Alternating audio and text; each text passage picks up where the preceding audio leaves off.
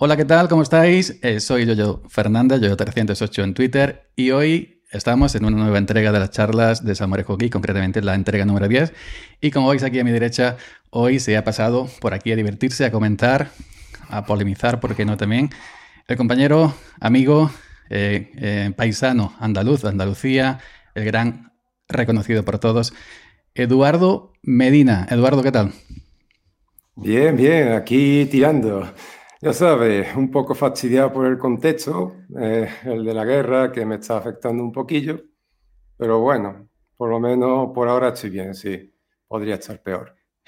Bueno, así yo creo que digamos que la, la, tónica general de, de, que estamos ahora mismo en este continente. Bueno, Eduardo Medina es de sobreconocido, la gente que ve mi canal, la gente que ve su canal lo conoce de sobra, es editor en Muy Linux, en muylinux.com. Así que yo te pediría que si quieres te hagas una presentación breve de, tu persona para que la gente que no te vea, o que te vea, mejor dicho, por primera vez, eh, que sepa situarse. Bueno, pues yo soy Eduardo Medina, soy uno de los dos redactores o editores de Muy Linux, aunque bueno, José es mi jefe, él dirige. Y aparte de eso, pues también tengo un canal de YouTube que es totalmente independiente de Muy Linux, y también escribo en Muy Computer. Empecé a utilizar Linux hace ya 15 años eh, a raíz de un portátil Toshiba que me compré. Aquel portátil Toshiba trajo el infame Windows Vista. O sea, Windows Vista es una porquería, o sea, nunca remontó. Y claro, mi compañero de piso, porque estaba estudiando eh, desarrollo de aplicaciones informáticas, eh, me presentó Ubuntu 7.10.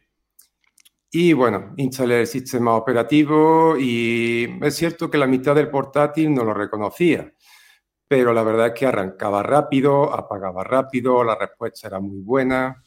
Y bueno, ahí me picó el gusanillo y poco a poco he ido avanzando. También es cierto que he tenido suerte con la formación profesional ya que, bueno, eh, yo soy técnico en explotación de sistema informático, técnico superior en desarrollo de aplicación informática y técnico superior en administración de sistema informático. Hostia, yo llevo, un, tractor, y yo, llevo un yo llevo un tractor y he sido cabrero y me está dejando. pues ya ves, no, yo la verdad es que no he sido un estudiante brillante, no tengo ni, ni bachillerato. Y bueno, en la formación profesional en los grados superiores tuve suerte de que eh, tuve una tuve a unos cuantos profesores que eran bastante linuxeros y bueno, a partir de ahí pues me picó el gusanillo y fui empezando a usar Linux y poco a poco me fue devorando hasta llegar a la actualidad. Yo creo que ahora mismo, eh, con respeto hacia la demás gente, usuarios de, Linux, eh, estamos ante el andaluz linuxero más polémico. me gana. yo, ya, yo ya me quité, ya desde que que ya empecé a perder pelo y todo eso, ya me cambié un poquito. Pero ahora mismo tenéis aquí a los dos andaluces, a los dos andaluces, vamos a hablar un poquito en andaluz hoy, a los dos andaluces, eh, digamos, más controvertidos, polémicos, dicharacheros, guapos, porque no también, del mundo genial Linux software libre. Y ya que estamos hablando de Linux, y ya te voy a empezar a pinchar un poquito fuerte, antes de seguir con, con el guion que, bueno, un guion, me he hecho una directriz de 6 porque yo he de reconocer, señoras, señoras, señoritas, Señoritos, que yo estaba nervioso porque Eduardo Medina no se le, no tiene redes sociales de estas que tenemos todo el mundo, em, que las maneja las grandes corporaciones norteamericanas del norte. Es muy difícil em, pillarlo. Eh, así que te voy a entrar fuerte ya. ¿Linux o Genio Linux? Ah, yo soy un gran defensor del término eh, New Linux o GNU Linux o GNU Linux. La verdad es que la pronunciación pues depende de dónde la vea. Pero a la hora de escribirlo, de decirlo, me da igual usar un término u otro. Yo tengo asumido que la palabra Linux a seca hace referencia a los sistemas operativos New Linux o GNU Linux, ya que, bueno, eh, Linux está implementado en otros sistemas, por ejemplo, el Linux más utilizado es Android, pero digamos de manera informal, mm, poca gente se refiere a Android como un sistema operativo Linux, sino que se refieren a él como casi como si fuera otra cosa, ¿no? Pero yo la verdad es que, bueno, para mí, a mí me da igual eh, utilizar un término u otro. aunque como he dicho, soy un defensor del término New Linux para separar o para, digamos, mm, recalcar la parte de GNU frente a otras implementaciones de Linux, como por ejemplo Android, ¿no? Yo siempre digo lo mismo, lo importante es usarlo, da, igual cómo lo, cómo lo pronuncias. Eh, mucha gente, yo me incluyo, eh, simplemente por comodidad, por... Yo también es que mi forma de hablar un poco cateta me trabo cuando digo GNU, eh, me, me trabo. Pero que eh, yo cuando digo Linux, evidentemente me refiero a Genio Linux. Cuando escribo en mi blog, pues pongo Genio Linux, pongo Linux, lo voy intercalando. Pero evidentemente yo pienso que la gente que decimos Linux simplemente es por acortar el término. Es decir, no vamos a decirle... Pero cuando decimos Linux, eso lleva implícito nuestro respeto hacia y reconocimiento, evidentemente. Y sabemos que está ahí GNU. Eh, simplemente lo hacemos como una manera de abreviar, ¿no? Eh, una manera de acortar. Entonces yo pienso desde mi humilde, humilde opinión que estas polémicas que salían por el, no sé, lo veo un poquito, un poquito absurdas, ¿no? A mí los nombres de, la, de las cosas, los nombres de las personas sí que hago un esfuerzo para pronunciarlo lo mejor posible porque, bueno, hay muchos idiomas en el mundo y te puedes encontrar con cosas difíciles para nosotros, ¿no? Pero los nombres de las cosas a mí me da igual. Por ejemplo, yo qué sé, el tema de wine. Wine. Yo siempre le digo Wine, o sea, pronuncio las letras eh, en castellano. Pues claro, de sin embargo, dices, sin embargo, perdona, dices GNOME y yo digo genome. Y yo he visto que dice GNOME como la gente culta y yo digo genome. Sí, no, no, yo le digo nome, la ah, G muda, de David el Nomo.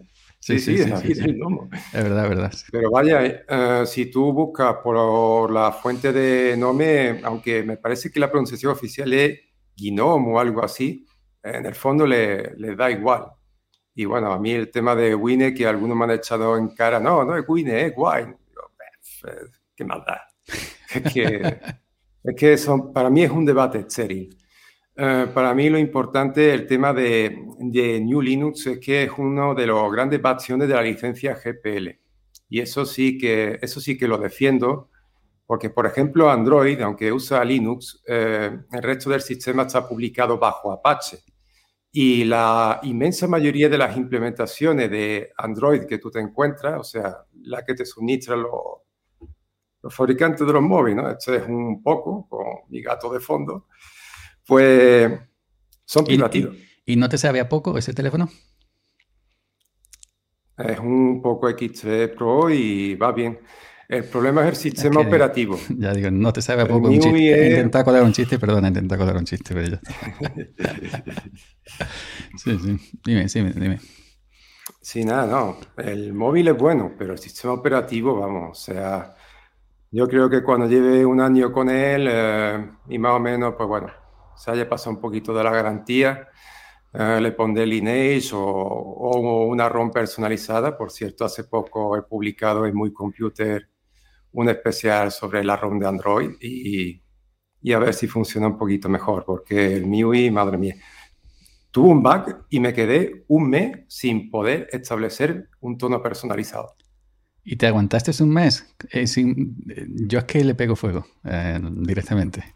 Yo, yo, cuando, yo, yo cuando he dicho, eh, me voy a esperar, eh, si a poco, para meterle un, yo creo que decir, para irme a iPhone, digo, no digas que me queman el, canal directamente. Tú dices mi canal que te vas a iPhone y le pegan fuego aquí, que yo por otra parte no te veo en iPhone porque tú no eres de esa. Porque tú eres, eh, por ejemplo, tú eres de los que usan Genio Linux por filosofía o simplemente eh, lo ves como una herramienta de trabajo. Por ejemplo, yo soy multisistema. Yo te puedo usar Windows, te puedo usar MacOS, que ya sabes que, soy usuario también de productos de, la manzana mordida.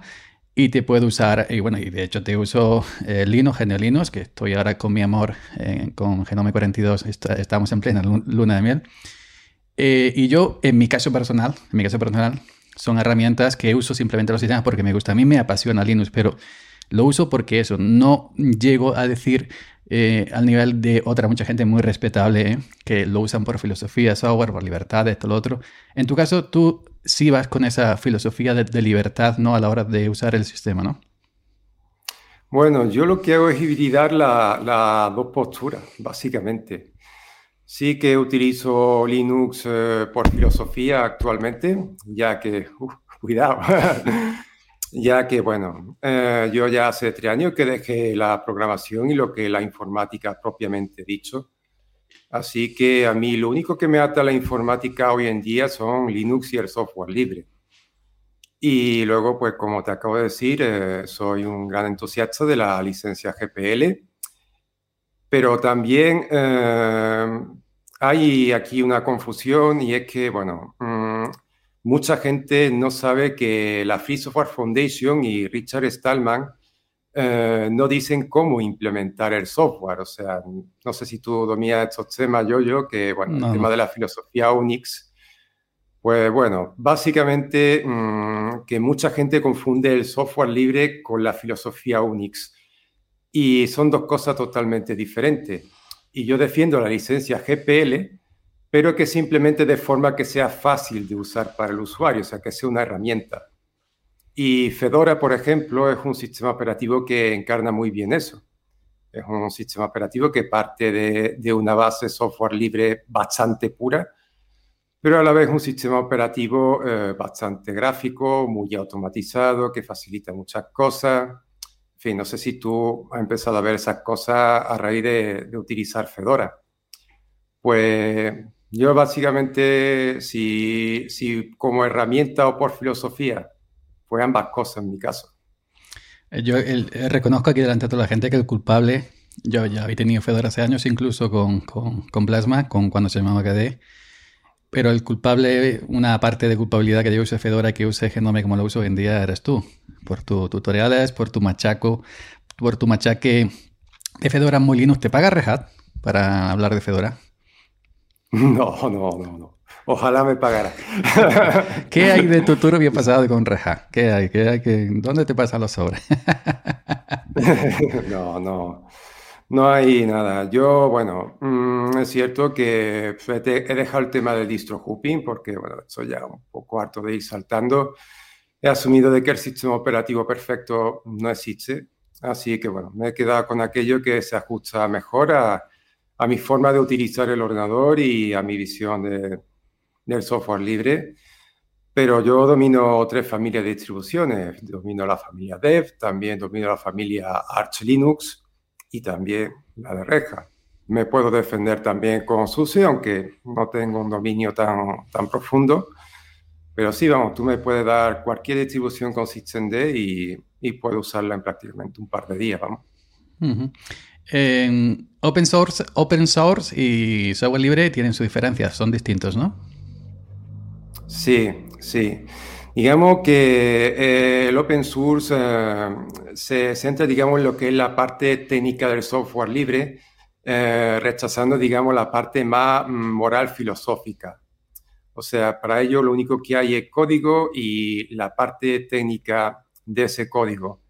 Mientras que el software libre pues hace más hincapié, digamos, lo que son los valores y la filosofía del propio software libre. Digamos que mm, el open source no le da ningún valor moral al software, mientras que el software libre, digamos que sí le da cierto valor moral, que no tampoco es demasiado, porque bueno, hace ya bastante tiempo hubo un debate dentro del software libre de que si se podía restringir el software libre para usarlo simplemente para buenos propósitos.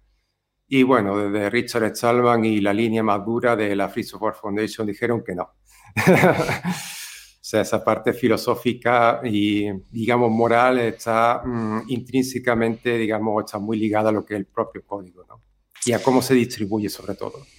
claro, si comparamos, voy a hacer una comparación un poco, que me perdonen, pero un cuchillo, cuchillo de cocina. cuchillo de cocina se puede usar para bienes, eh, para, para, cosas buenas, cortar nuestros alimentos, etcétera. Pero al, al, mismo tiempo también se puede usar como para cosas malas, como arma, ¿no? Para hacer daño. Entonces, tenemos esta herramienta, por ejemplo, ¿dónde se determina que, oye, tú tienes este código em, y, es libre, yo lo puedo tomar, yo lo puedo em, a, mi gusto cambiar y lo puedo usar? ¿Quién, eso no se puede controlar, ¿no?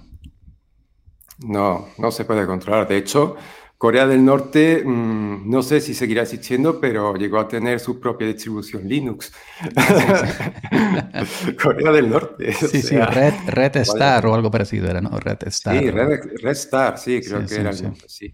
Yo nunca la, he usado porque, bueno, yo no, no soy un probador profundo de distro, la verdad. No soy de ir probando todo lo nuevo que sale. No, yo lo pues que tengo es una máquina virtual con Fedora, otro con Ubuntu y otra con, con Windows y, ya está. Ha dicho Windows aquí. no pasa nada, ¿eh? tranquilo. bueno, es que eh, yo era opositor hasta hace poco, opositor para ser funcionario, lo he dejado y, y ahora que he vuelto a mi computer, que no sé si lo conocerá, eh, nuestro medio hermano de computación general, pues claro, ahí lo que manda es, Windows pues si hay algún tutorial de, sobre todo de algo que sea libre, ¿no? Pero que es exclusivo para Windows, pues puede entrar ahí como un contenido especial de, de muy computer, obviamente. Hace un, bastantes meses cubrí un, un, software de sandboxing, de aislamiento, llamado Sandboxing Plus, que es software libre, bajo GPL-v3, pero es exclusivo de Windows. No, no está ni para Linux ni para Mac. Curioso. Bueno, em, vamos a retrotraernos, retrotraernos un poquito eh, hacia más, hacia tu infancia antes de entrar en, la parte dura, en el núcleo duro de la, entrevista, en la que todo el mundo está esperando seguramente. Pero antes hay que preparar un poquito el camino. Eh, ¿cómo, ¿cómo, llegaste a los ordenadores? ¿Desde tu niñez te interesaba el tema de los ordenadores, la informática? ¿Cómo, cómo comenzó todo? ¿Con qué empezaste? Pues yo la verdad el tema de, la informática es una pasión que descubrí de manera tardía. Eh, básicamente poco antes del 2005 cuando empecé el grado medio de protección del sistema informático. Yo la verdad nunca he tenido, nunca he sentido una gran atracción por los ordenadores. A mí lo que siempre me ha gustado y me sigue gustando es, digamos, trastear con el software. ¿Con qué software trasteaba antes de los ordenadores? Pues con consolas de videojuegos. O sea, a mí me encantaba jugar a videojuegos, me sigue gustando. Y bueno, a raíz de ahí vi que lo que me gustaba era trastear con software. O sea, lo que eh, el hardware, mm, yo el hardware de los ordenadores lo rozo el odio, vamos, lo detesto. a mí la parte del hardware no, no me interesa, la verdad. A mí, mientras que la máquina funcione como tiene que funcionar, pues para adelante y, ya está. O sea, no, no he sido una persona que desde pequeñito le apasionaban los ordenadores, que va, ha sido más bien un, un rebote. Curiosamente yo también llegué tardío al, al, al, al de esto, al tema de la, de la, informática, y yo llegué en el 2004, es decir, mi primer PC me lo compré un compás presario, que por aquí tengo la caja original todavía, que algunas veces se ve cuando grabo desde aquel lado. Eh, un compás presario de esos tochos, de esos cabezones, monitores que, que los tenías que llevar en un carrillo de mano. Y en el 2004. CRT. Sí, sí, sí, sí. CRT en el 2004 y yo empecé como no, eh, que vino corte inglés casi con un camión de eso a traérmelo porque es que no cabía todo. y, y, bueno, y como tú, y tú has dicho antes lo de distro hopping, que no, que no te iba yo gracias al distro hopping, pues me he hecho conocido. A mí no me ha ido malamente. Ya me he establecido Estoy ahora mismo en Fedora como principal, por, sobre todo por PyWare y por Genome Puro. Que por cierto, hoy ha habido estos días que están habiendo actualizaciones en, Fedora 36, que yo tengo la beta. El tema Aguaita, el modo DAR, lo han dejado. Ya te digo yo que uso MacOS, que uso Windows. Eh, no, lo han dejado precioso. Eh. El, tema oscuro de, de MacOS nativo comparado con el de. Se queda atrás comparado con, con Aguaita, que yo, que yo nunca usaba Aguaita. Y, la culpa es tuya también de que yo use Wait. Anterior a Wait era muy feo y todo el mundo usábamos el tema ARC. Y ha llegado ahora Guaita con el nuevo GTK, Liva Guaita, etcétera, etcétera, etcétera. La transición a GTK 4. Y yo estoy enamorado. Lo único que he cambiado son los iconos, que me parece un poquillo de aquella manera. Pero yo estoy encantado con el, con el tema. Aguaita. Eh, bueno, ¿cómo llegaste a, a Muy Linux? Que no fue que te diste un golpe en un pollete un día y dijiste, no, que voy a Muy Linux. ¿no? ¿Cómo, llegaste a Muy Linux? Pues más que nada, mm, yo empecé a, yo hace mucho tiempo empecé a escribir en un blog eh, mío de blogger que estaba, cerrado desde hace mucho tiempo. Hostia, blogger, qué vergüenza. sí, sí. Yo también tenía pues, eso, te digo. pues se llamaba Trolls y Open Source y era un blog de trolling básicamente, o sea, hasta cierto punto. Sí, sí.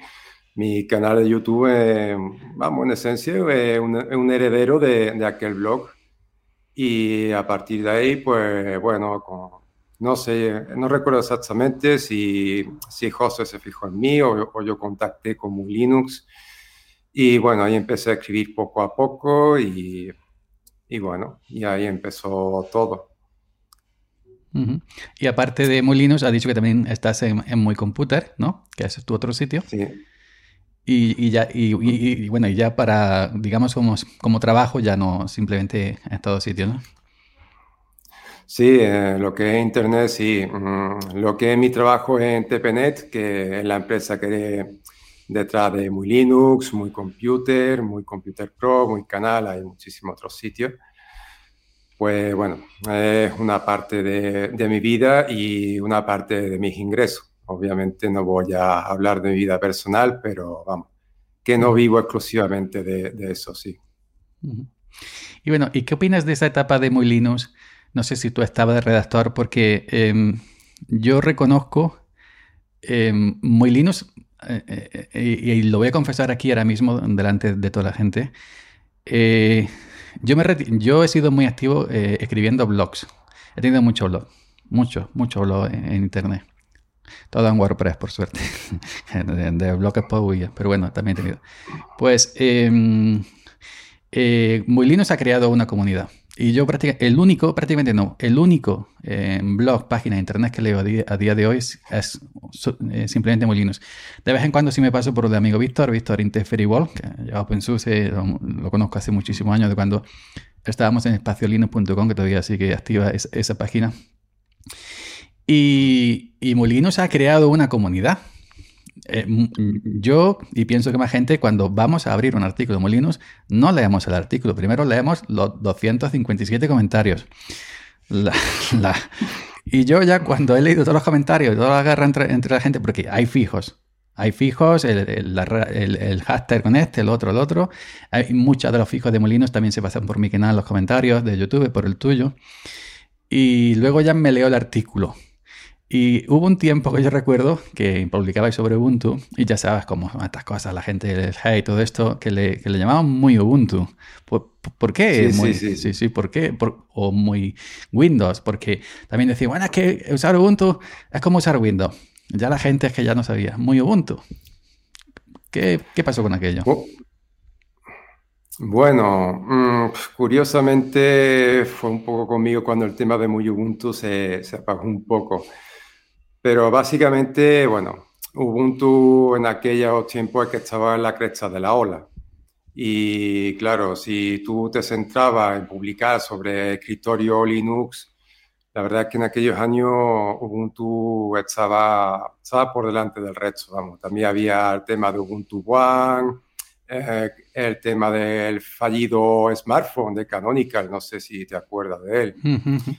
Pues la verdad es que, bueno, Sí, sí, ahí está. Pues la verdad es que un, eh, Canonical y Ubuntu se dieron bastante traza para acaparar, para acaparar bastante del protagonismo de la actualidad. Eso es así.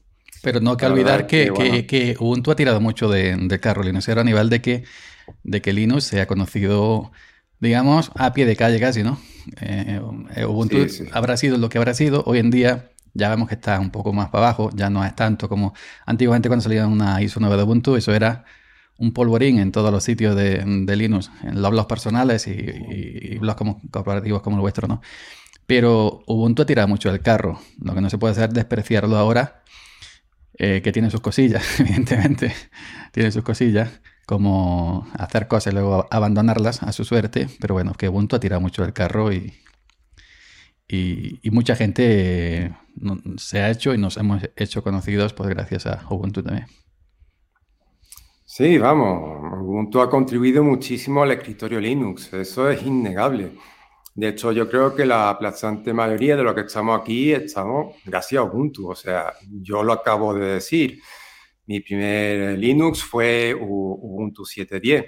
SGH. Y, SGH, me acuerdo del nombre. Pues, pues, ya tiene memoria, porque yo no me acuerdo ni del penúltimo. Porque, yo empecé con el primero, con el cuatro días, cuarto y cuarto. Porque pasó más viejo que tú. yo no llevo tanto tiempo. Y la verdad es que, bueno, mm, Ubuntu, la verdad es que para mí mm, es cierto que Mandrake, Mandriva y otras, pues digamos, empezaron ahí a perforar.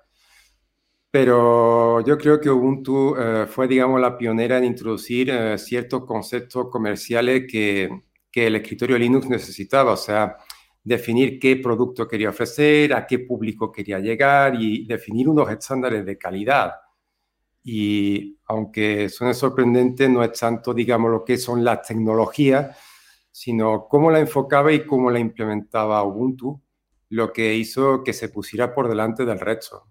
O sea, en aquella época no era difícil encontrar historias de personas, oh, he probado 300.000 distribuciones y instalé Ubuntu y todo funcionaba a la primera. Y yo era de eso, la verdad.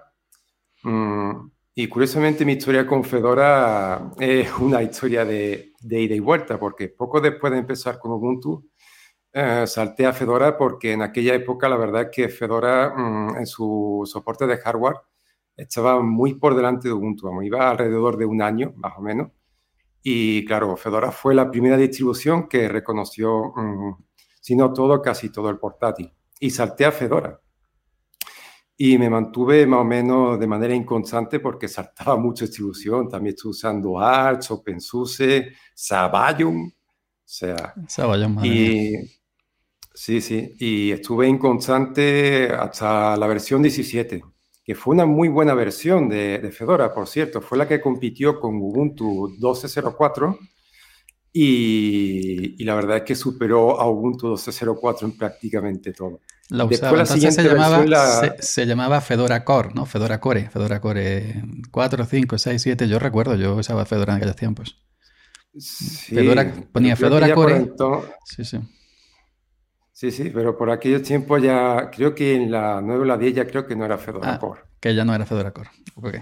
Bueno, entonces, no, no estoy yo, soy yo entonces, sí, entonces sí, sí, que soy yo viejo ya, madre mía.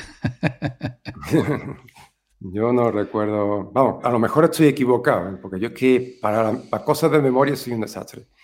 Y bueno, llegó Fedora 18 y llegó el gran descarrilamiento de, de Fedora, vamos, o sea, fue un auténtico desastre de sistema. De hecho, Alan Cox, que es un mítico contribuidor del kernel y mítico eh, ex empleado de Red Hat, ya está jubilado, pues dijo que era, eh, que era el peor sistema Red Hat que había usado nunca. y la verdad es que Fedora descarriló de tal manera que, que fue una travesía por el desierto. Mi anterior torre, que era una P5K con un Intel Core 2 Quad, cualquier Linux funcionaba menos Fedora. Y hasta la versión 24 no, no empezó a remontar. Madre mía. Una ruina, una ruina. Yo usé Fedora, usé Mandriva, también mucho Mandriva.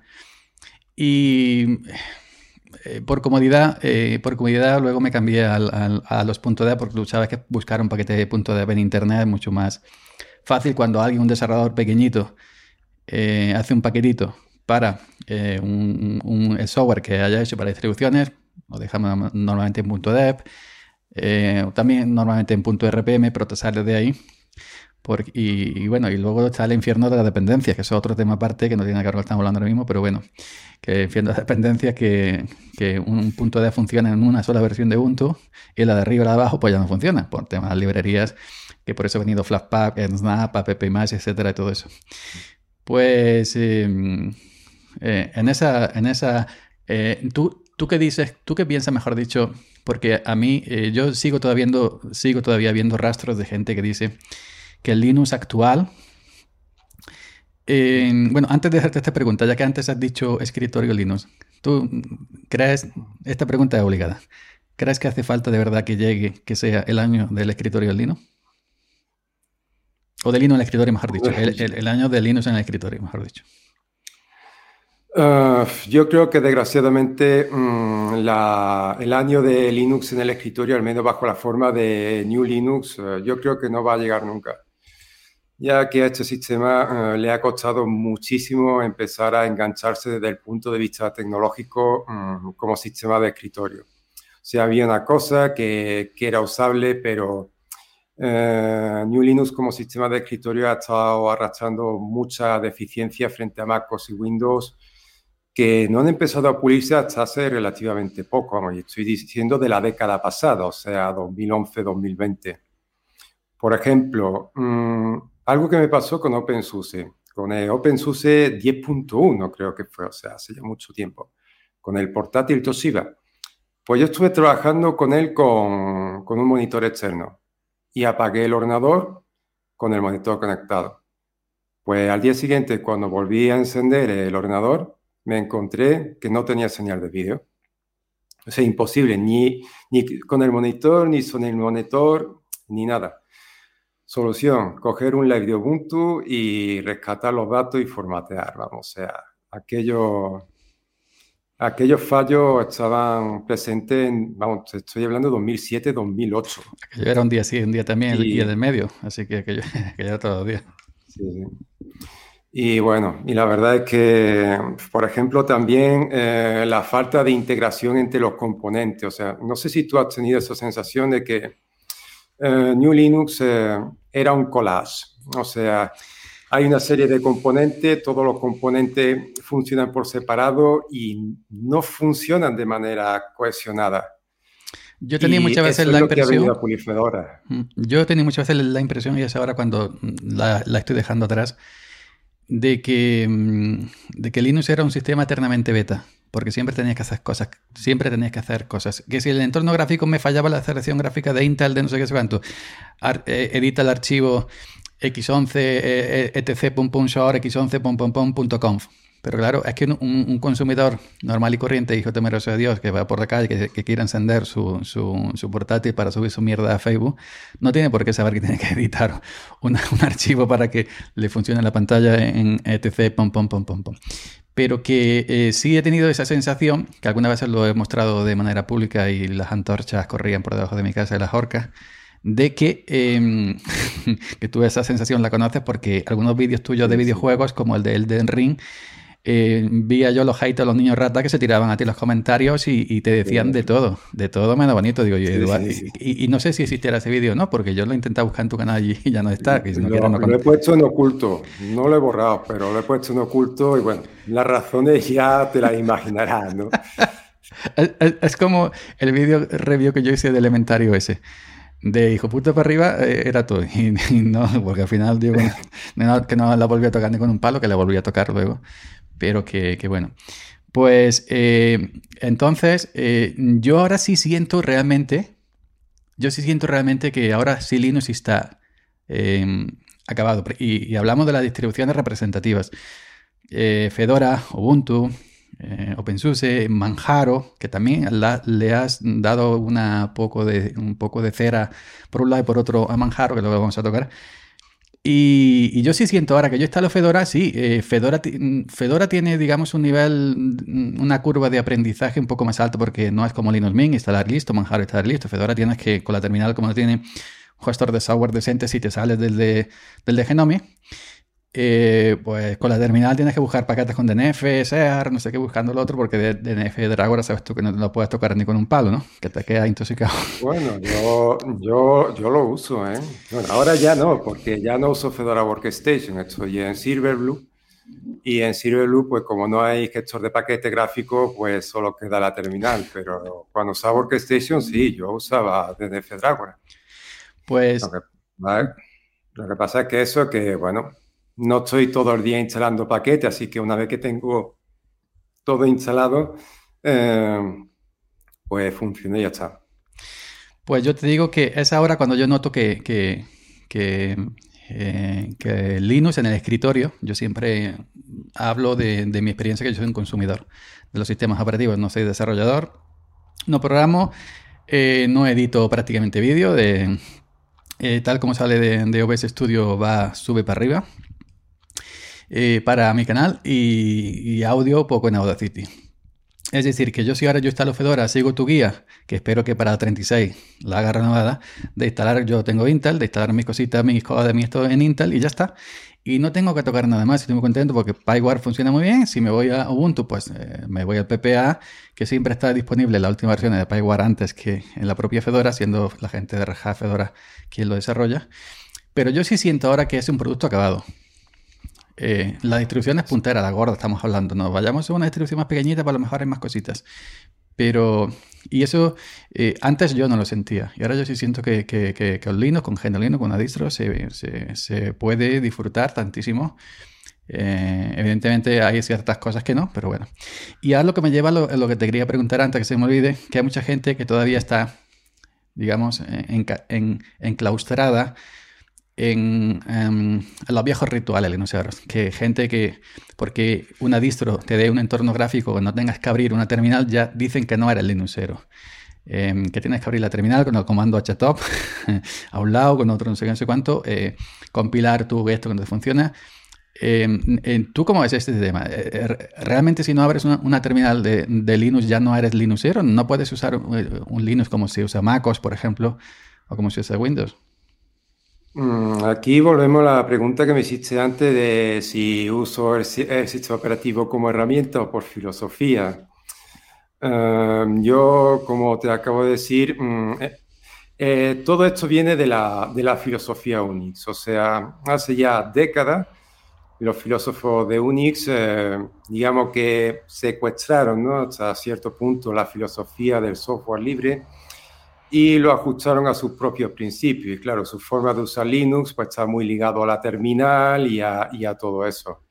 Sin embargo, eh, si tú mm, miras mm, declaraciones de Richard Stallman o te fijas en la línea oficial de la Free Software Foundation, eh, no dice en ningún momento que, que tú tengas que usar una terminal para usar software libre. O sea, la verdad es que eso de forzarte a usar una terminal, forzarte entre comillas, ¿no? No tiene ningún sentido porque eh, el software libre no está en contra de la automatización del software. O sea, tú puedes tener un sistema totalmente gráfico, incluso sin consola, y si está publicado enteramente bajo licencia GPL, eso es un software libre tan válido como usar Linux en plan MS2 como hace mucha gente. Eh, pues a mí es que me, lo siguen refiriendo todavía y yo sigo, yo sigo viendo mi terminal, ahora console en, en, en Genome 42 que me encanta, ya no uso la Genome Terminal, ahora uso console que he hecho alguna referencia ya en mi canal.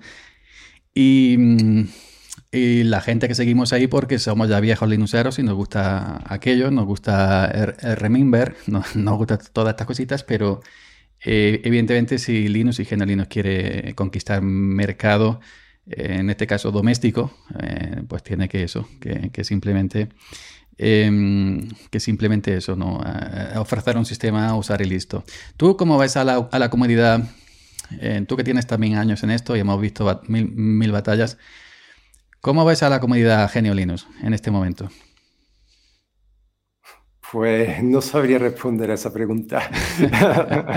Sin pillarte es que, es que es una cuestión muy compleja. La verdad es que desde eh, la irrupción de SystemD la comunidad está cada vez más y más dividida.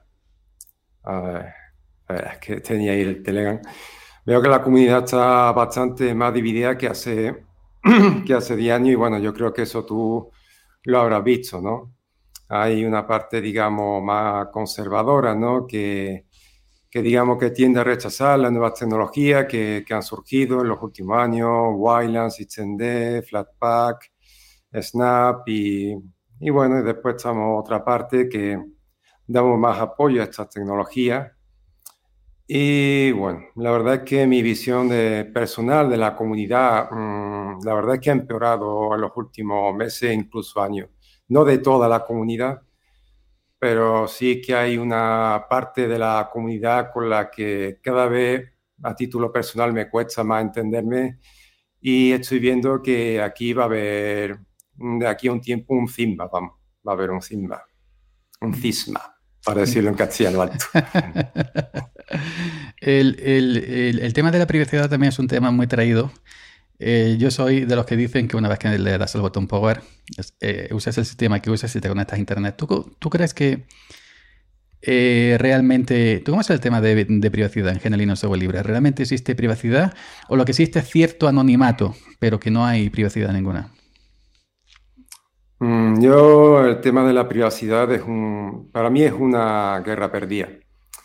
Es una guerra totalmente perdida desde los años 90, o sea, fue ahí cuando los, usuarios, digamos, cuando Internet empezó a a desarrollarse, ¿no? Los usuarios tuvieron que decir, oye, aquí falta barrera, aquí falta algo. Pero claro, mm, en aquella época nadie sabía hacia dónde nos dirigíamos. Y ahora Internet, pues lo que es Internet eh, como negocio, mm, si la privacidad fuese 100%, se hundiría. O sea, por ejemplo, TPNet, eh, uno de, una de las fuentes de ingreso de, de TPNet eh, es la publicidad y, en torno a publicidad, pues hay mecanismos de rastreo de Google, de Facebook. O sea, la verdad es que la privacidad, desde mi punto de vista, es una causa perdida y como mucho mm, lo que podemos aspirar es a frenar ciertos abusos, ¿no? Ya sabemos quiénes, ¿no? Google, Facebook, ahora Meta. Ahora acaban de firmar... un poco mal, la verdad. Acaba de firmar el, el presi de, de, USA, no me acuerdo cómo se llama, el Biden, eh, que está ahí en Europa con la, la, presidenta de la, de la Comisión Europea, eh, que ya se pueden otra vez dar datos unos a otros, es decir, de Europa hacia Estados Unidos, decir que con esto de la, de la guerra de Ucrania, así que esto está perdido, esto está perdido totalmente, ya no hay nada que hacer. Sí, sí, sí, sí. No, yo lo digo de verdad, si, si quieres anonimato en Internet, no estés en Internet. Yo soy de eso. te va a dar de paco un carajillo y ya está, pero no si te ocurra siquiera eh, nada en ningún sistema. Cuando enciendes un iPhone, un Android, eh, a que quieras, si se conecta a Internet, hay un rastro.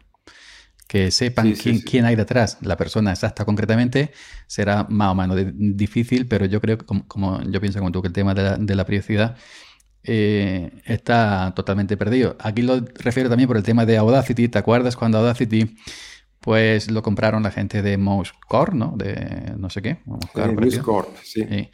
Y porque iban a el tema de la telemetría, que se explicó que se explicó mal al principio, luego se explicó peor, luego recogieron cable, luego no sé qué, luego no sé cuánto, que al final lo único que, hacían, según yo entiendo las explicaciones que dieron, es que eh, enviaban un informe técnico del hardware y del país, porque como nadie reporta errores, los usuarios queremos los usuarios queremos que todo funcione, pero no reportamos. Si a mí se me cierra eh, la ventanita de Ubuntu y, nunca le doy enviar en forma de errores, los desarrolladores no, tendrán manera posible de saber qué ha fallado, en qué máquina ha fallado y en qué condiciones ha fallado. No son adivinos, no son magos.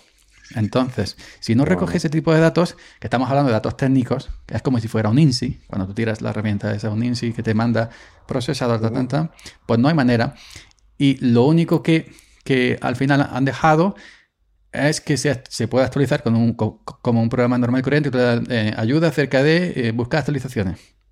Y te dice sí o no, que la puedes desmarcar. Pero pasa con eso. Queremos que el software mejore, pero no reportamos. Queremos em, software gratis, software libre, que esa es otra batalla. Software libre necesariamente software gratis, pero queremos mejores software nos seguimos conformando algunos con software de hace 20 años, renegamos de los nuevos software que van saliendo, independientemente que sean libres, independientemente que sean open source, independientemente que sean de pago, que no tiene nada de malo un programa de pago que la gente que lo desarrolla se busque la vida, que se busque un jornal con eso. Pero eh, queremos todo gratis, no queremos pagar nada y queremos que vaya mejorando, que vaya em, poniéndose al día. Entonces, debería ser, eh, debería ser eh, realmente, no realmente, debería pagarse el software libre? Mm, yo creo que, sí, vamos. Lo que pasa es que es muy difícil monetizar porque, claro, como tú eh, publicas el código fuente, todo el mundo te lo puede bifurcar y te lo, y te lo publica gratis. O sea que si quieres tú vender software como producto, tienes que hacerlo bajo un modelo privativo. Es muy difícil vender software como producto eh, bajo un modelo de software libre. lo que hacen las empresas como Canonical, SUSE, Red Hat es vender soporte. Ahí está el negocio. Pero no en el sistema como producto, porque claro, una vez que tú adquieres legalmente, obviamente, a través de, un contrato de SUSE, Canonical o, o, Red Hat, pues tú tienes Red Hat Enterprise Linux, pues Red Hat no te puede impedir eh, bifurcar el código ni redistribuirlo. Como mucho, lo máximo que te puede pedir es que eh, le quites su marca comercial. Eso sí, pero ya está. Lo que es el software, pues lo puede redistribuir. Mm. Así que la verdad es que es muy difícil mm, a través de un modelo de producto como por ejemplo eh, de Document Foundation, eh, para intentar lograr mm, ciertos ingresos, eh, vende soporte para empresas de, LibreOffice. Pero al final muy pocas empresas lo están contratando porque, claro, la inmensa mayoría de las empresas usan una suite ofimática de manera básica. ¿Para qué quieres tú un soporte? Pero vamos, yo sinceramente, si por ejemplo mm, surgiera un derivado de Fedora Silverblue mm, orientado al mercado doméstico, yo pagaría por él, la verdad. Hasta 100 euros al año estaría dispuesto a pagar con él. Sí. ¿Es posible hoy en día vivir y trabajar exclusivamente con software libre? Ese sueño de mucha gente, esa utopía, esa especie de quimera que vemos, que la gente que, que defendemos, yo también me meto, aunque sea porque si multisistema, yo también defino el software libre, también tengo software libre en Windows y en MacOS. Pero esa gente pequeñita que se queda en ese rinconcito y, y mm, ese sueño que, que, yo creo que es totalmente imposible, ¿es, ¿es posible vivir única y exclusivamente de, de software libre? Mm, eh, que no termino de entender la pregunta. ¿Qué dice? ¿Que si un desarrollador de software libre pueda vivir de ello o que tú puedas En general, no, no, en, los equipos, en los equipos domésticos, comercios, em, Carrefour, eh, Renfe, yo que cualquier, a, nivel estatal, evidentemente, la, administración pública, que sí debería ser, evidentemente, si se paga con dinero público, ahí sí debería ser software libre. Pero es posible la sociedad, voy ya a, plantearlo mejor, la sociedad, el mundo en general, sería posible única y exclusivamente con el software libre que tenemos actualmente. Mm, la verdad es que, bueno, con lo que tenemos actualmente, no. Que si hay potencial, sí. Eh, la cuestión, pues, que hasta cierto punto mm, falta voluntad y, hasta cierto punto falta mercado. Eso es lo que, eso es lo que pasa. La gente se ha acomodado con, con Windows y en menor medida con MacOS y es difícil que, que salga de ahí y desgraciadamente a la gente pues en el fondo le da igual que eso sea privativo o que sea libre. Y hay dos casos escandalosos de esto. Mm, por ejemplo, el tema del audio. Eh, MP3 eh, hasta hace nada era un formato privativo, patentado, y todo dispositivo que quería emplear MP3 tenía que pagar royalties a una empresa que ya no me acuerdo el nombre, pero claro, estaba obligado a pagar. Poco después de aparecer MP3, surgió OGG, que es libre y está libre de royalties, o sea, es, software libre, está libre de royalties. Pues, ¿cuál se terminó imponiendo? Pues MP3. Y al final, pues todo el mundo a, a pasar por caja. ¿Por qué? Pues porque MP3 funcionaba. Otro caso parecido, pues 7-zip contra RAR o WinRAR. 7zip es el rival software libre de, de RAR. Y sin embargo, pues 7zip no es ni la mitad de usado que, que RAR, a pesar de que a nivel de característica mm, es similar e incluso yo creo que a nivel de compresión puede un poquito más que, que RAR. Pero uno, uno es privativo y, bueno, al final la gente prefirió WinRAR que pirateado. En, en WinRAR yo creo que... que, software libre gratuito como 7zip. Exacto. El, en WinRAR yo creo que pudo mucho que nadie lo pagaba, que era muy fácil, que tú ponías en Google cómo tener eh, Win, WinRAR gratis y la, los primeros resultados te salían. Y entonces, por eso, yo en mi, en mi Windows, yo tengo Windows 11, tengo 7 zip. Yo no uso WinRAR ni me, ni me interesa. Y a mí cuando me envían un, punto RAR por lo que sea, eh, que me dan ganas de arrimarle en el hocico a quien sea. Pero me, al menos en punto .zip, ¿no? Que es el que usa, el que usa por defecto MacOS, por ejemplo. Y el Linux, pues muy fácil y, tal y cual. Pero aquí, claro, aquí también lo que hemos dicho antes sobre el tema de vivir en esta sociedad, entran las empresas, yo pues las empresas, las grandes empresas de software que, que son quien de alguna manera pues manejan políticos. Y, claro, eso ya es un tema bastante grande, que ya todo el mundo sabemos cómo funciona. Nosotros nos estamos centrando mayormente en el ámbito doméstico, en cómo se ha ido educando a la, a la sociedad, a las masas, ¿no? Aquí vemos cuatro frikis, como, cuatro frikis como tú y como yo, que sí nos gusta este mundillo y nos informamos de cómo funciona esto, cómo funciona lo otro. Pero yo creo que a nivel general es lo que, es lo que siempre decimos, la gente quiere que le dé el botón y que funcione, y no le importa lo que sea. Y, si es software privativo, es que no, tampoco saben el concepto de de software privativo o software, gratuito. No, falta ahí una parte, una parte de educación y de concienciación, sí. y, que eso tendría que enseñarse, yo creo que eh, como mucho en, bachillerato. Y sin embargo, si lo descubren pues en la universidad y si estudian ingeniería informática o telecomunicaciones o otra carrera donde toquen algo de informática. Que está todo preparado. Mira, ahora la juventud eh, te sacan una, una aplicación Brilli Brilli TikTok. Ahí tienes un tío de Andalucía, no sé si conoce, uno, uno de Jaén, que, se hace unos bocadillos en dos minutos y se los come. Una barra así grande. Y tiene una media de 4, 5, 6, 7, 8 millones de visualizaciones por un tío que se hace un bocadillo con aceite, con mortadela, con chopper, lo que quiera, y se lo come. Entonces sacan esas aplicaciones, los niños, la juventud de hoy en día, con el saoco de la, de la Rosalía, el, el, el chicken teriyaki y todo lo otro, pues no le va a importar cómo funciona Ubuntu, ni Mandriva, ni estas cosas. Eh, eh, yo creo que está hecho todo para tontarnos. Para tontarnos, evidentemente no, no quiero decir que todo la juventud esté atontada con TikTok ni con Instagram, pero sí el parte del entretenimiento, del contenido que se genera actualmente, es esa parte, eh, digamos, social, y, te dan las herramientas esas para que tú simplemente dejes ahí tu, cuenta, tu login y ellos van arrebañando porque TikTok es una cosa tremenda. Yo creo que es mucho peor que, en WhatsApp y WhatsApp ya tiene lo suyo y Facebook. Y entonces por, lo están atontando. Y estos temas pues, nosotros tratamos, pues no interesa, no interesa. Sí, yo te digo, yo nunca he estado en TikTok, pero también es cierto que este tema es es complejo ya que el circo siempre ha vendido. O sea, desde el principio de la civilización el circo siempre ha estado ahí y la gente siempre lo ha comprado. eso es así. El fútbol, o sea, el, circo que hay en torno al fútbol es muchísimo más antiguo de, lo que nos creemos.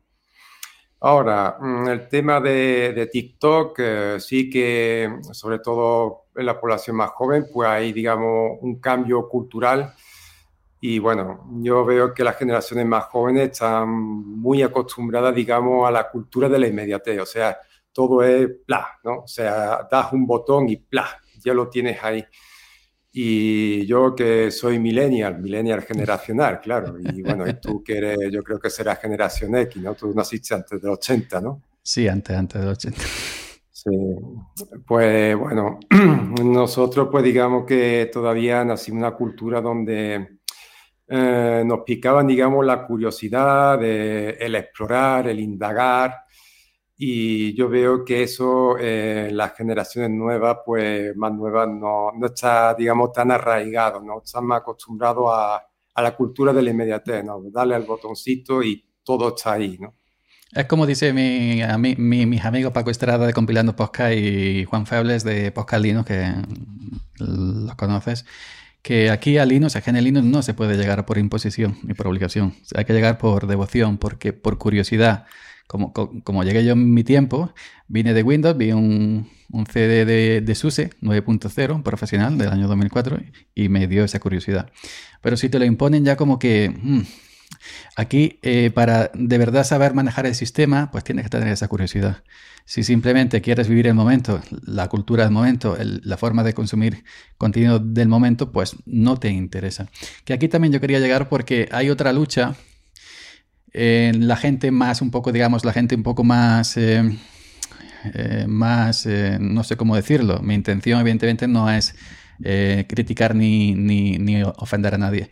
La gente más tradicional no le gusta que los creadores de contenidos linuxeros, como tú, como yo, hay muchos más, Carla, todos los que se han ido pasando por aquí, subimos mayormente nuestro contenido a redes privativas como YouTube. En tu caso creo que también lo subes a uno que se llama Odyssey o algo parecido. Ahora está también en otra plataforma de, eh, de, vídeos, eh, que no recuerdo el nombre. Pero bueno, em, ¿qué opinas de que los que creamos contenido de Genialino, de software libre, lo subamos, por ejemplo, a YouTube y no exclusivamente, exclusivamente a, plataformas libres? Pues que es un sacrificio que hay que asumir, básicamente, porque eh, si no publicamos a través de estas plataformas que son privativas y centralizadas como Twitter, YouTube, Facebook y demás, eh, nuestro alcance mm, va a ser muy reducido y vamos a caer en eso que tú has dicho muchas veces, lo de predicar entre los convencidos. O sea, eso, es, perder el tiempo. Eso es perder el tiempo. Si tú vas a un foro de Debian a convencerle que use Debian, dice, ¿qué me estás contando si usamos Debian? Entonces, tendrás que ir, como también dicen eh, otros compañeros, a pescar donde hay peces. Eh, si yo tengo 16.000 seguidores en YouTube y publico un vídeo sobre un esto que no conocen, tendré mucho más alcance que si lo publico en Fediversity, que ya me acuerdo el nombre, que tengo, eh, yo, mis compañeros que publican en Fediversity TV tienen una media de 5, 6, 7, 8, 10 visualizaciones por, por mes. Por mes. Entonces, 10 personitas, muy respetables. Pero no vas a comparar 15.000 eh, visualizaciones con, con 10. Si tú vas a ese pequeño rinconcito todavía de resistentes, a la aldea reductible, a los galos que se han quedado ahí, el eco es ninguno, cero. Entonces, nosotros nos exponemos al gran público en Twitter, en, Facebook, gente en Facebook, en Instagram, en lo que quieras, en YouTube, y me consta que estamos convenciendo a gente que se pase y que use Debian y que use Manjaro, que use esto, porque ven nuestros vídeos. Entonces sí estamos consiguiendo algo. Al contrario, en el otro lado, como tú dices, pequeñito, no vamos a convencerlo porque ya lo están usando. Tenemos que ir a pescar donde sí, hay peces. Sí, sí. no, a mí hay varias personas que también me han dicho que o me ha convencido de usar Fedora o me he pasado a gracias a, ti. A mí. Y desgraciadamente lo que hay, o sea, por ejemplo, me sorprendió bastante el canal eh, de YouTube de, KDE, tiene menos años que el mío. El mío se creó en 2011 y el de KDE, no me acuerdo ya si era en 2014 por ahí. O sea que le costó mucho a la comunidad dar el salto a, a YouTube y a las plataformas mainstream por lo que tú, tú expones, ¿no? Es que son plataformas centralizadas y, y privativa, pero es que el mercado ha terminado imponiendo esta dinámica y en algunos sentidos el software libre, si, si quiere triunfar, tiene que competir desde dentro. Desde fuera mm, siempre nos quedaremos en el, en el mismo punto. Es el estándar. decir, decir vídeo en YouTube, decir vídeo en Internet, perdón, eh, es decir YouTube, es el estándar. Y si quieres que te vean, y grandes en blogs de temática Linux de habla inglesa, 100, 200, 300 mil sesiones, pues aquí están. Y están predicando la palabra del de, software libre de todo el mundo y están, pues eso, hay que ir donde, donde yo al menos lo veo así. Que se nos critica porque somos así, pero yo no me voy a ir a un sitio que, somos cinco personitas y que nos vamos a dar razón todos porque todos estamos convencidos. Entonces, pues eso no, tiene sentido. Entonces, ya volviendo un poquito más al tema de, la, de Linux, tú también eres de los que piensan, digo también, ya digo que yo sí lo pienso, de los que sobran distribuciones GNU Linux y falta software y en vez de hacer tantas bifurcaciones se podían concentrar en mejorar el software que ya hay? ¿O tú crees que hay que tantas distribuciones que sí son necesarias, las que hay y 100 más o 200 más? Pues yo soy de los que piensa que sobran distribuciones. Hay demasiadas distribuciones. En la comunidad se confunde eh, fragmentación y dispersión con calidad. Y eso, y eso no es así, vamos. O sea, que tengamos más de 300 distribuciones, eh, más de un tercio de ellas clon de Ubuntu 5000, que no aporta absolutamente nada. Mm, la verdad es que yo creo que personalmente no tendría que haber más de 15, 20 distribuciones y yo también metería el hacha en los entornos de escritorio. O sea, para mí tendría que haber tres. Eso, Nome, KDE y Mate. El resto, incluso XFCE, yo mm, lo descontinuaría. Pues me acaba de romper media página de preguntas con esa, con esa afirmación, ya, la puedo tachar, que ya, ya, ya Pues es que eso, es que son, son demasiados proyectos, demasiada dispersión, eh, demasiado mm, esfuerzo disperso y al final eh, nada termina llegando a término. Eh, todos son buenas ideas, buenas intenciones, pero eso no se transforma en buenos productos. Ahí está. Ahí lo que, lo, que siempre decimos es que eso es libertad, mil distribuciones, pero sí, pero es que esas mil distribuciones distintas que son derivadas no llegan a ningún sitio. Llegan a ti, a tu cuñado y al vecino del quinto, que también es como tú, pero no llegan a ningún lado. ¿Quién, llega? Fedora. ¿Quién llega? Ubuntu. Yo también soy de los que opinan que hay demasiados escritorios. Eh, yo sí dejaría XFC porque lo he usado mucho tiempo. Y yo me quedaría, ojo lo que voy a decir, Em, yo me quedaría con Genome Plasma XFCE, eh, quizás Mate, lo tengo ahí, y Cinnamon. Y ya está. Y lo demás está sobrando. Yo lo siento, pero es que como tú dices, no llegan a, ningún sitio. No llegan a ningún sitio. Es que, es que es eso, es que mm, dice, no, es la libertad, lo que tú dices, libertad, pero es que si tuviésemos mm, los tres escritorios y las 20 distribuciones, a nivel de licencia, eh, el ecosistema sería igual de libre. O sea, no están aportando nada. Desde el punto de vista práctico, no están aportando nada. O sea, sí, están ejerciendo la, la libertad de que conceder software libre y todo eso está muy bien. Pero es que mm, si se cuidara más la calidad, sería software libre igual. O sea, es que mm, en parte del segmento del software libre eh, existe el pensamiento de que si se opta por un pensamiento más pragmático, eh, pues esto se va a empezar a parecer a MacOS o, a Windows. Antes decían Windows, ahora que Fedora se ha puesto un poco más de moda, ahora hablan más de MacOS y que esto es el fin del software libre. O sea, como estés usando Linux sin abrir una terminal, ya, ya, ya no es software libre. Bueno, ¿Cuáles son las licencias? GPL, pues es software libre totalmente legítimo.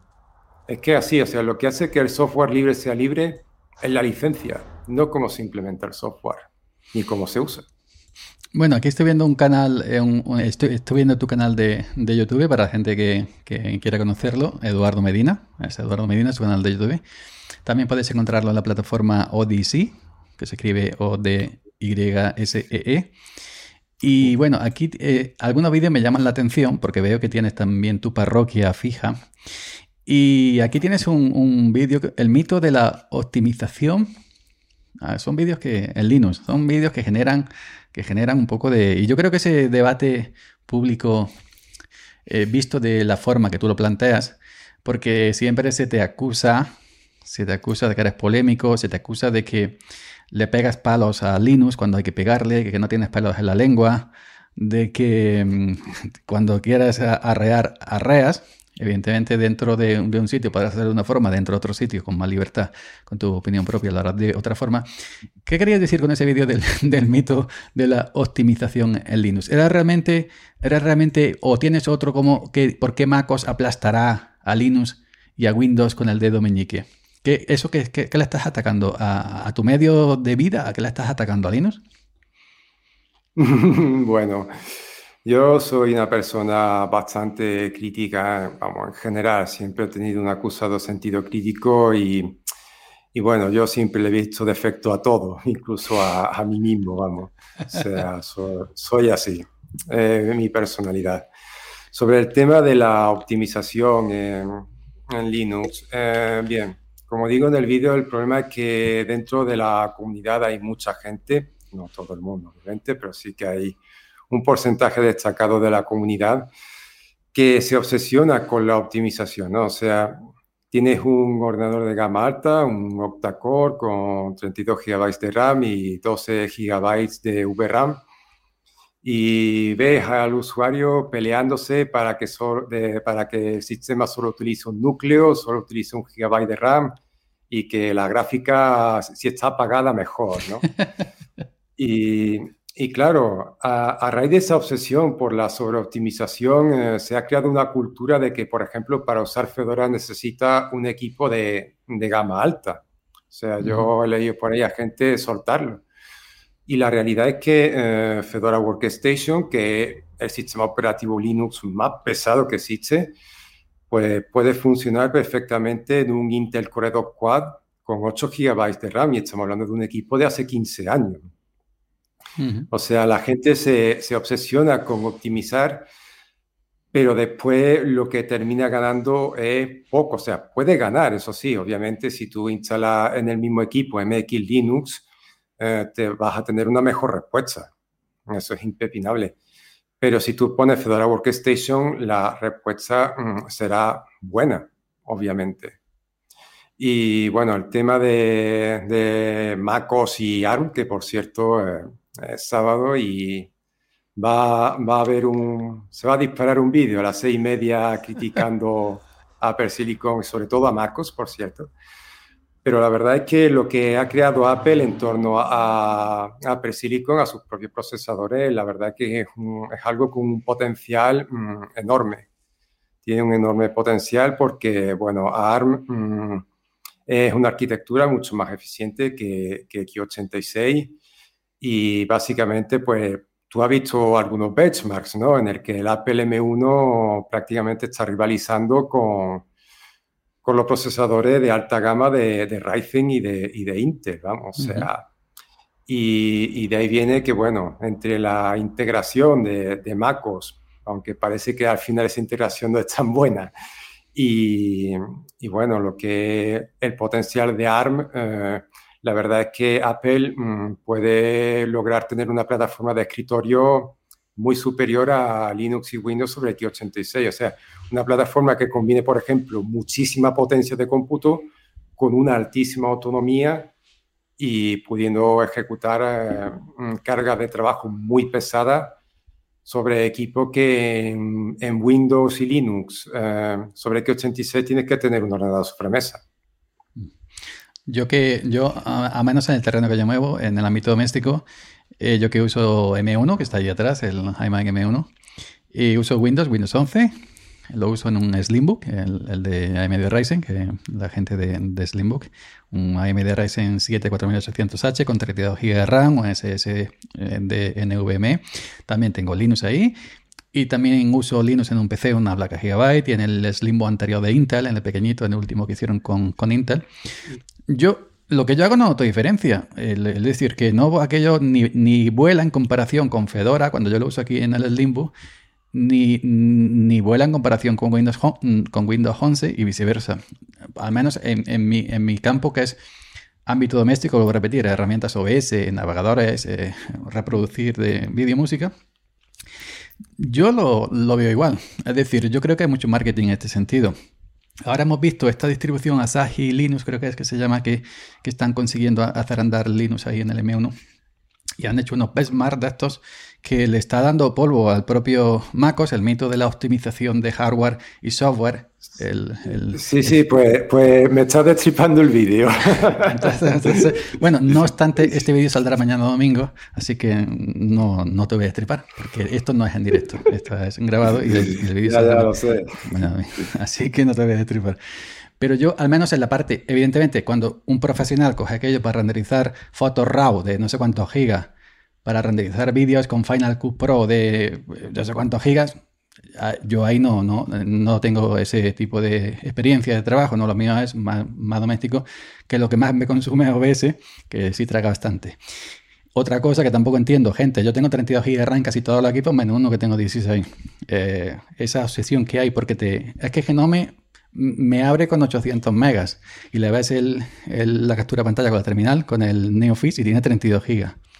Y, te estás preocupando porque te abre el Genome con 800 megas y tiene 32 gigas ahí, de, de, RAM. Entonces, ¿dónde estamos llegando, por favor? Para que coma gigas ahí. Yo me pongo contento. Si Fedora ocupa 6 gigas y tengo 32, pues que coma ahí, coño. ¿Qué mal hace? ¿Tendrá que quitarle las telarañas a esa parte del RAM que nunca le ha tocado? Bueno, hombre, yo no me opongo a que el software consuma más a cambio de que me ofrezca algo. Aquí, eh, bueno, estoy empezando a recordar el tema de Firefox contra Chrome hace ya 10 años. Eh, Chrome eh, se le acusó muchas veces de ser dragón de recursos debido al multiproceso. Pues claro, mm, consumía mucho más recursos, mucho más RAM, pero es que la experiencia de navegación que te ofrecía mm, Chrome y cualquier navegador Chromium por entonces, comparada con Firefox, es que era muy superior. O sea, mi, en el Intel Core 2 Quad que tenía antes, que ya ves, un quad-core, pero antiguo. La diferencia era abismal a favor de, de, Chrome, porque Chrome se ejecutaba y gracias al multiproceso cogía los cuatro núcleos. Firefox pues se ejecutaba en un solo núcleo, ese núcleo iba a tope, al final se atoraba y, y no, la, la, la, experiencia con la navegación era muy inferior. Y de hecho Mozilla tuvo que, tuvo que tragar con el multiproceso porque es que si no, vamos, Firefox, Firefox estaría muerto ahora mismo como tecnología.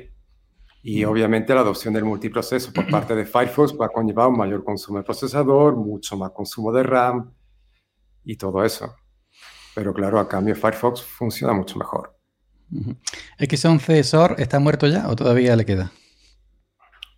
A que le queda mucha más vida de la que merece. Por suerte o por... Ah, bueno, ya, ya, iba a decir, por suerte o por desgracia. Si ha dicho de la que merece, pues ya por desgracia. Por desgracia, sí. Debido a que a la gran cantidad de, de entornos de escritorio y bueno, XFC, Mate, son proyectos muy pequeñitos, con muy pocos recursos y a estos proyectos la migración a Wayland le va a costar muchísimo, sí. Me va a costar bastante. ¿Y Wayland cómo lo ves? Porque también te veo crítico, con, a pesar de que te eres más de Wayland, eh, más, ¿no? A tope, a tope con, con, con, Wayland, pero te veo también crítico muchas veces con, con Wayland. Sí, bueno, el tema de Wayland la verdad es que es bastante complejo, porque es que mm, a, Wayland, a Wayland no le han faltado enemigos, vamos, o sea, un canonical que que ha tardado bastante en adoptarlo en las ediciones para escritorio, porque, por ejemplo, Mir, ¿te acuerdas de Mir? Pues desde hace un tiempo es una implementación de Wayland.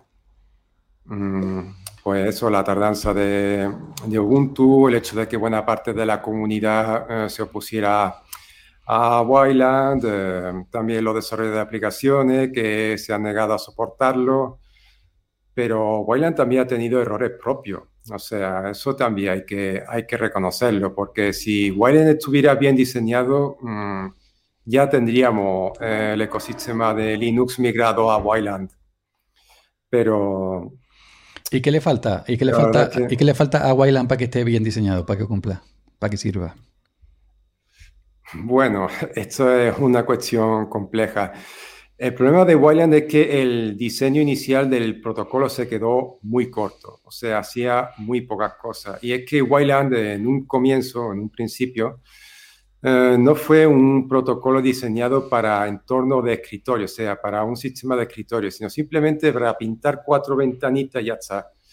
¿Y qué pasa? Pues, por ejemplo, eh, no tenía soporte, no tenía una vía estándar para hacer screencasting y screen sharing, o sea, compartición de la pantalla y captura de la pantalla. Y para cubrir ese frente, ¿qué ha salido? Pues PyWire. O sea, PyWire existe en parte para cubrir eh, parte de la carencia de, de Wayland. Y bueno, el hecho de que no hubiese una forma estándar en Wayland para hacer screencasting y screen sharing, eso hacía que el soporte de esas dos cosas dependiera del compositor, o sea, de Mutter, de Kawin, o sea, de cada uno de los compositores. Consecuencia, que no tendríamos OBS para Linux, sino tendríamos OBS para Nome, OBS para KDE, OBS para XFCE. Madre de Dios. Por eso mismo, o sea, y de hecho eh, en Wayland eh, se pusieron una serie de líneas rojas que dijeron que no iban a pasar. Por ejemplo, dijeron que no iban a incluir ninguna función de composición, pero eh, la comunidad de KDE presionó para que Wayland incluyera alguna función de composición, porque si no portar Kawin era imposible y lo de, y lo de Wayland, los, responsables de Wayland, eh, que han tragado y han incluido alguna función de composición. O sea, ¿qué quiero decir con esto? Que Wayland ya es software obsoleto. Ya. O sea, fíjate tú, ya, ya es software obsoleto. Y todavía hay eh, eh, escritorios intentando adaptar Ubuntu 2204, que saldrá creo que el mes que entra. Eh, va a ofrecer Wayland como por determinado, aún con los drivers Nvidia, que es otro tema que vamos a tocar ahora. Y pues si está, todavía no hemos llegado a, a, Wayland, ¿no? Es decir, a, verlo eh, y ya está soleto. Sí, es que, mm, vamos a ver, hemos tirado durante décadas con Zork y Zork, bueno, han estado forzándolo para que hiciera cosas para las que no fue diseñado en un principio y se ha convertido en un dinosaurio dopado. Y Wayland actualmente es otro dinosaurio dopado. O sea, dijeron que no iban a pasar estas líneas rojas porque el protocolo, para mantener el protocolo mínimo, mantenible, no sé qué, pero al final han tenido que, que ceder porque o si no es que el protocolo era imposible de, de implementar. O sea, Wayland ya es otro dinosaurio dopado.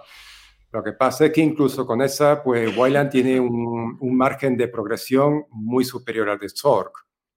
Y, por ejemplo, eh, Zork se ha mantenido vivo eh, no porque sea bueno, sino porque el HDR y la realidad virtual han sido fracasos comerciales totales. Y eso es lo que ha permitido a Zork seguir vivo. Pero si hubiese, si la realidad virtual o el HDR eh, lo hubiese empetado desde el inicio, el escritorio Linux actualmente estaría muerto. O sea, tú y yo estaríamos a, lo mejor conversando desde MacOS y Windows.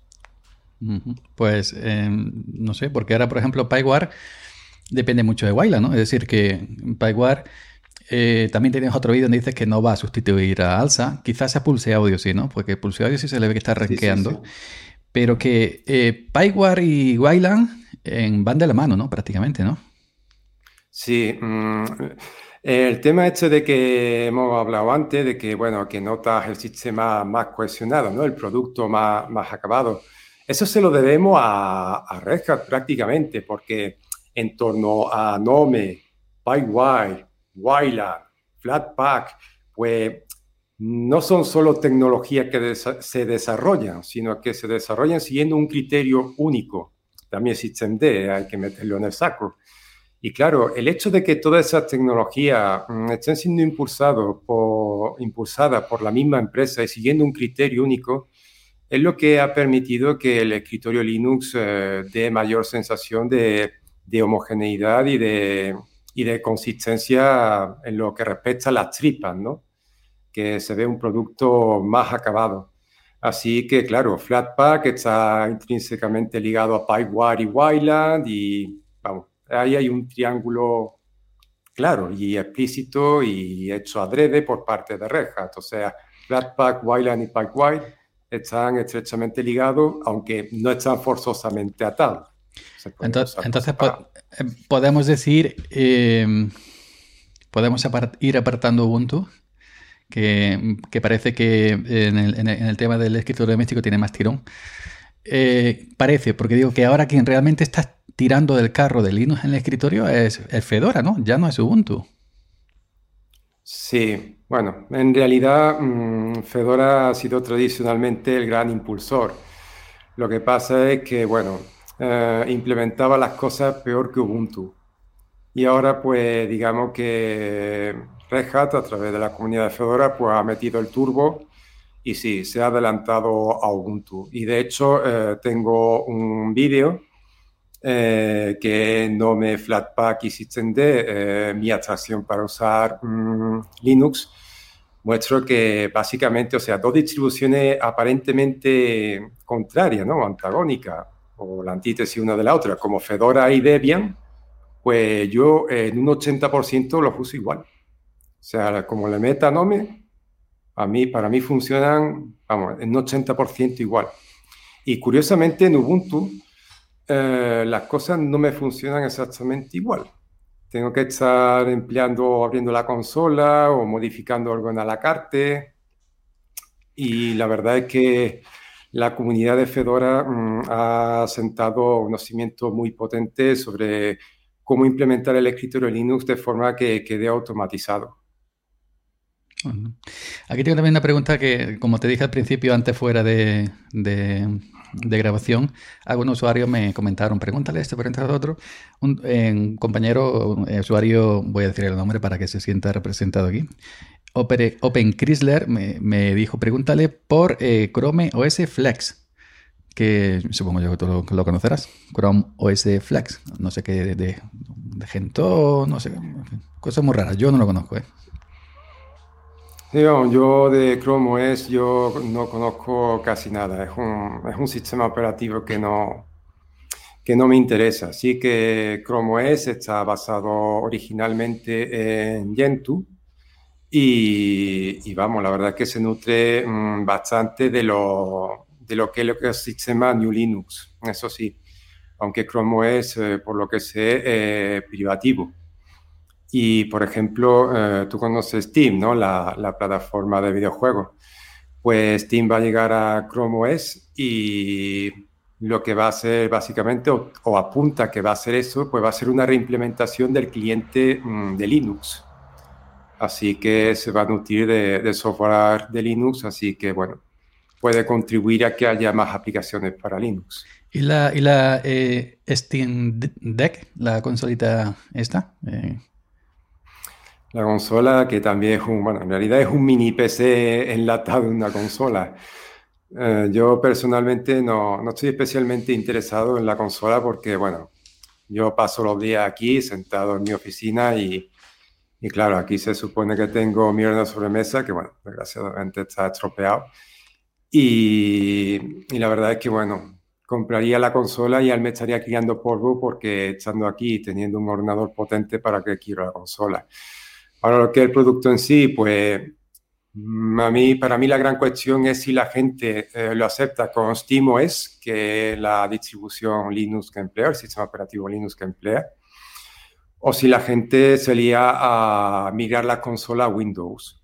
Si la gente migra la consola Windows, pues bueno, sí, Valve tendrá sus beneficios de la consola vendida, pero eso no contribuirá a nada a a mejorar la situación de Linux en el escritorio ni para el desarrollo de videojuegos.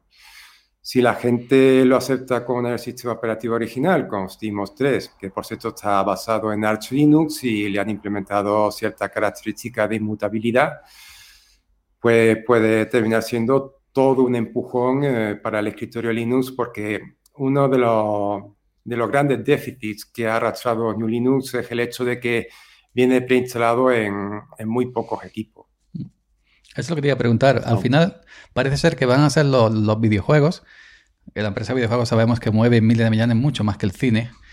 Eh, al final parece que va a ser los videojuegos quien van a salvar el, el, escritorio Linux, o quien lo van a hacer avanzar y quien lo van a, a darle ese, esa solidez que, que necesita, ¿no? Bueno, es que mm, el problema que tiene New Linux es que tiene muy poco apoyo por parte de los vendedores de hardware, con excepciones, y, de los fabricantes. También mm, hablaste en otro vídeo de Manjaro, por ejemplo. Eh, Manjaro es la mejor distribución que lo estaba haciendo en, el tema de sacar crédito ¿no? al, sistema, porque Manjaro, eh, Manjaro eh, hoy en día llevado por una pequeña comunidad de usuarios y llevado por una pequeña comunidad de, desarrolladores que no tienen nada que ver con la gran comunidad que, tiene Ubuntu, eh, se siente ¿no? que está sacando provecho eh, económico para subsistir, para sobrevivir de manera, digamos, decente, coño. Que, la gente tiene que comer y divertirse, ir al cine, ver la última de Spider-Man y comprar aceite de girasol que está por las nubes, pues tendrán que ganar dinero con. Entonces, Manjaro sí parece que es la que está haciendo mejor en ese sentido, ¿no?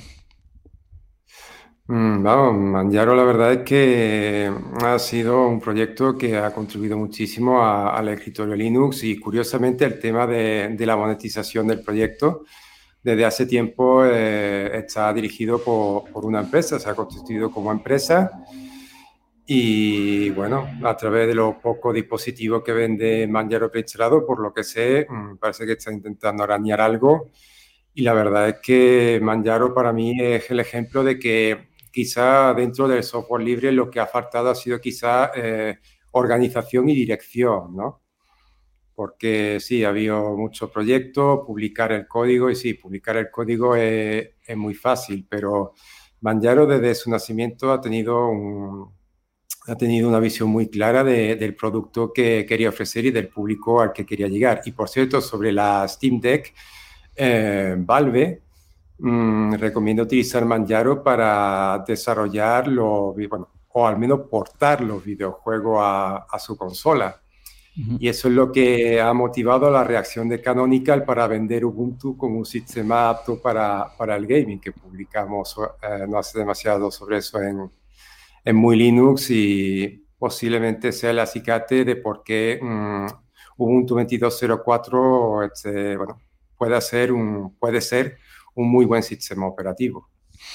Yo tengo muchas muchas ilusiones en, en, en, Ubuntu 22.04. Eh, yo creo que va a ser eh, un, antes y un después, como fue la 20.04, la 16.04, la de Unity, que cuando yo empecé a, enamorarme de Unity fue cuando terminó.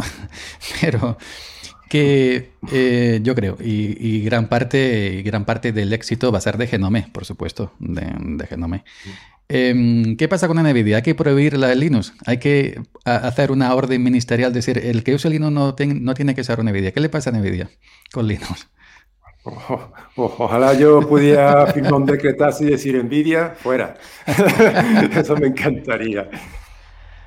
Bien, bueno, el asunto de, NVIDIA, bueno, eh, es algo que se arrastra desde hace casi dos décadas prácticamente. Y es debido a que NVIDIA, a través de, su driver, pues establece su pila, su propia pila gráfica. O sea, en Linux hay una pila gráfica estándar que se compone de un driver en el kernel, que es el que hace funcionar la propia gráfica, y Mesa, que se encarga de suministrar el soporte de las API, o sea, OpenGL y Vulkan. Pues bien, eh, Nvidia se dedica a pasarse esto por el forro y dice que no, que e, ella impone su propia pila gráfica que funciona de manera diferente. Y, claro, te puedes encontrar, y esto se nota sobre todo con, con KDE, eh, que tú puedes usar una Intel o una Radeon y el escritorio va de cine, y sin embargo tú te vas a una Nvidia y con cada plasma es un horror, o sea, te encuentras tearing por todas partes, mm, errores gráficos. Y bueno, para cubrir el tema del tearing tienes que aplicar un pequeño truco que tiene que ser a la fuerza mediante terminal. Publiqué ese truco en 2014 en Muy Linux y, a día de hoy sigue funcionando. Y todavía sirve, sí, verdad, verdad, cierto. Y las pocas opciones que hay de que NVIDIA mm, pueda funcionar mejor en cada plasma eh, pasan por Wayland. Pasan por Wayland y, y, porque se ha conseguido que, que NVIDIA trague con los estándares de Wayland, que aquí hay... Hay tela, tela que historia...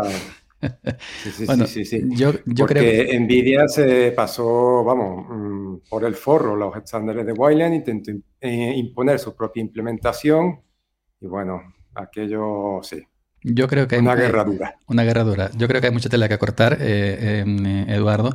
Llevamos una hora y media, normalmente es una hora y pico, tampoco te quiero eh, una pequeña cuestión. Puede venir más veces, eh, que aquí porque venga una persona, una vez las charlas de aquí a hablar de un tema específico. Hoy ha sido para conocerte, que la gente que evidentemente ya te conoce porque eres redactor de uno de los portales de, de, Linux más importantes en el momento y aparte de tu blog personal, de tu canal de YouTube personal. Yo te voy a pedir que te mojes, ya para ir cerrando. Em, ¿Qué hardware recomendarías? Eh, procesador, gráficas. Eh, sobre todo, que es lo que es más importante, hoy en día para un equipo doméstico de, de Linux, de Genolino, enfocado en la juventud, en, ver nuestros vídeos, tu canal y el nuestro, tenéis que darle a like, suscribiros, la campanita, picar algún anuncio que otro, que nos deje algo, que estamos tiesos, que está el, aceite de girasol por las nubes. ¿Qué, hardware recomendarías para, un, para la chavalería actualmente que se dedica a ver nuestros vídeos, a, a ofimática, a jugar, que es lo más importante, porque la chavalería hoy no entiende esto sin, sin, sin sus videojuegos. Y bueno, pues a manejar lo típico OS, esto y lo otro, los navegadores, etcétera. ¿Qué hardware recomendarías? Pues básicamente quedarse en Intel, básicamente, porque... Only Intel, Intel es de gráfica, y, gráfica y procesador. Sí, el tema de la gráfica, bueno, hay un pequeño matiz por ahí. Pero es que Intel es de los pocos fabricantes que trata bien a Linux. Eso es así. Y es de los pocos fabricantes que trata bien a Linux. Es el principal contribuidor del kernel si tomamos la última década. O sea, Intel es toda una institución eh, en Linux. Ahora, el matiz pues está en la gráfica. Es cierto que Intel va a volver al mercado de la gráfica dedicada dentro de, poco, esta primavera parece. Y el problema es que el soporte para Linux eh, todavía está muy verde. O sea, está muy verde, sobre todo para jugar. Así que ahí yo esperaría la segunda generación de gráfica y a ver si para entonces el soporte está más maduro. Mientras tanto, como gráfica, pues yo recomiendo una, una Radeon, a ser posible que no sea de última generación, a menos que se use una distribución leading edge, ¿no? como Fedora, Arch Linux, que siempre suministra la última versión de driver, kernel, mesa, firmware, en fin, todo eso. Pero con, si se usa Ubuntu o sobre todo Ubuntu LTS, ¿no? una de penúltima generación, ya que una gráfica Intel o Radeon es colocarla, encender y ya funciona y ya puedes tirar para adelante. Mientras que con NVIDIA tiene que instalar el driver, a veces si no usa Nome Console, pues tiene que estar toqueteando ficheros de configuración para evitar un problema, para corregir otra cosa.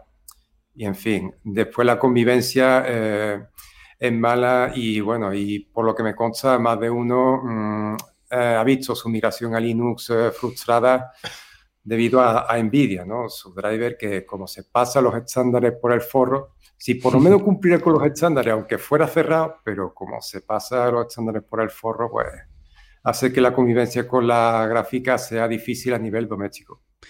Yo hace años era Intel más Nvidia y luego dejé la, Nvidia e Intel, Intel, Intel, le di hoy menos el, el Slimbook AMD. Pues me contento, yo los que me pone el kernel no, no pongo AMD Pro ni nada. Y bueno, y sobre Intel, eh, el driver de Intel, que es en repositorios, parece ya bastante viejo y algunas distribuciones como ARS recomiendan no instalar el de Intel y dejar que te ponga el kernel por defecto, ¿no? Que te ponga el kernel por defecto con la pila mesa, que va mejor inclusive, no tiene este ARIN ese que a veces te hace en distro de o basadas o Manjaro. Eh, yo tengo tutoriales también para quitar ese tear en, Intel y, todas esas cosas. Entonces, si Intel el año que viene vuelve a gráficas dedicadas que yo también he leído que a lo mejor van a ser menos potentes inclusive que las que hay inclusive ahora mismo en el, en el integradas en el procesador, pues no sé, a ver cómo se van. Pero también tendrían que acompañarlo evidentemente de, buen soporte en el tema de, de drivers, ¿no? De drivers para esa, que salgan dedicados. Pues... Sí, bueno, eh, el tema de la potencia, hay una de gama alta que puede estar a la altura de una RTX 3070, lo cual para empezar no está mal. Y la aspiración es que funcione con la pila gráfica estándar de Linux, o sea que tú conectas la gráfica, enciendas el sistema y ya está. entonces sería un puntazo. Entonces Intel, Intel todavía. Pues Eduardo, muchas gracias. Eras una de las personas que me pedían mucho que traer aquí a la sala Summer Joaquín, muy buscada.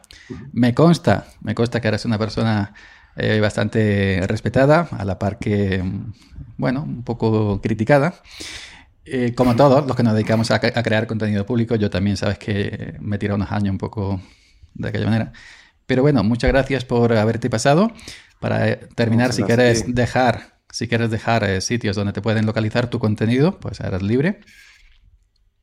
Sí, bueno, yo la verdad es que estoy muy Linux y tengo mi canal de YouTube y, el canal de Odyssey y ya está. No, no tengo más. ¿Y para qué más? He cerrado Facebook, Twitter, sí.